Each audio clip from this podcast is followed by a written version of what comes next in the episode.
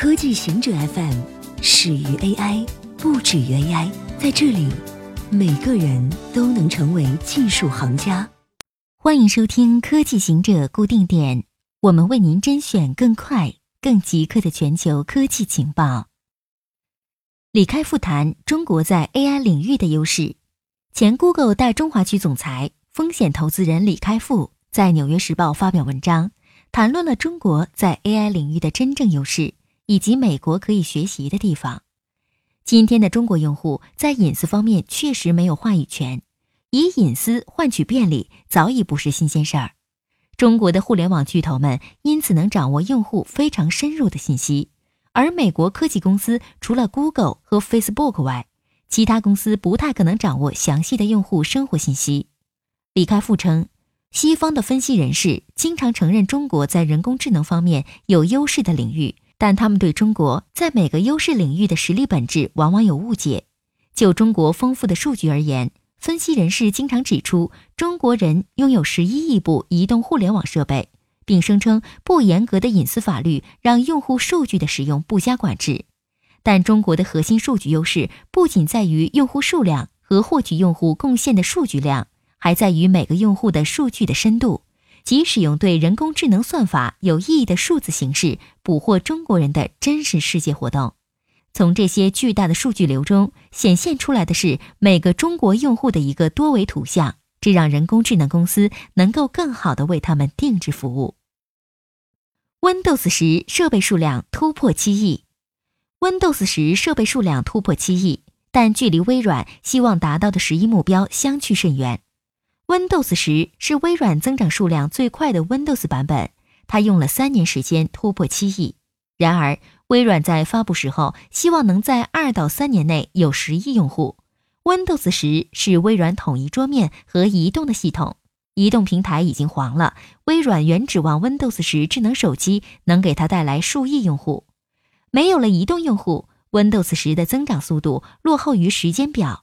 微软是在去年五月的 Build 会议上宣布 Windows 十用户突破五亿，去年十一月宣布突破六亿，现在突破七亿，意味着 Windows 十的增长速度在放缓。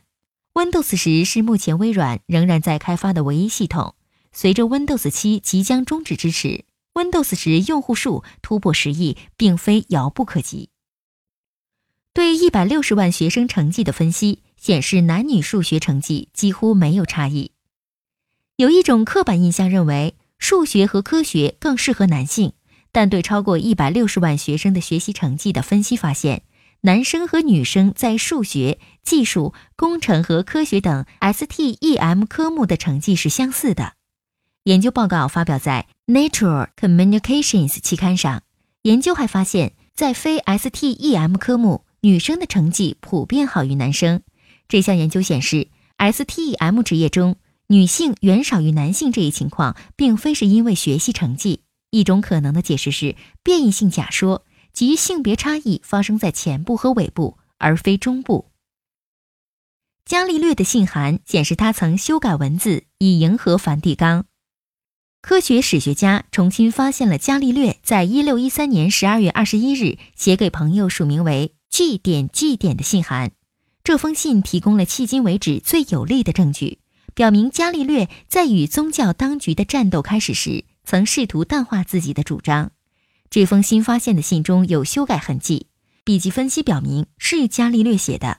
他将经过编辑的版本发给朋友，并敦促后者把它送到梵蒂冈。这封信已经被英国皇家学会持有至少二百五十年了，但没有引起历史学家的注意。这封信有两种不同的版本，由于原信被认为已遗失。因此，此前不清楚是愤怒的牧师是否篡改了这封信，以凸显伽利略的异端邪说，或者是伽利略写了一封措辞强硬的信，但之后又决定放缓语气。宇宙至少还将持续一千四百亿年。东京大学和日本国立天文台的研究团队在预言本网站 a r x i v e 点 o r g 发布研究报告称，即便宇宙继续膨胀下去。构成物质的原子分散开来，世界迎来终结，至少是在一千四百亿年以后。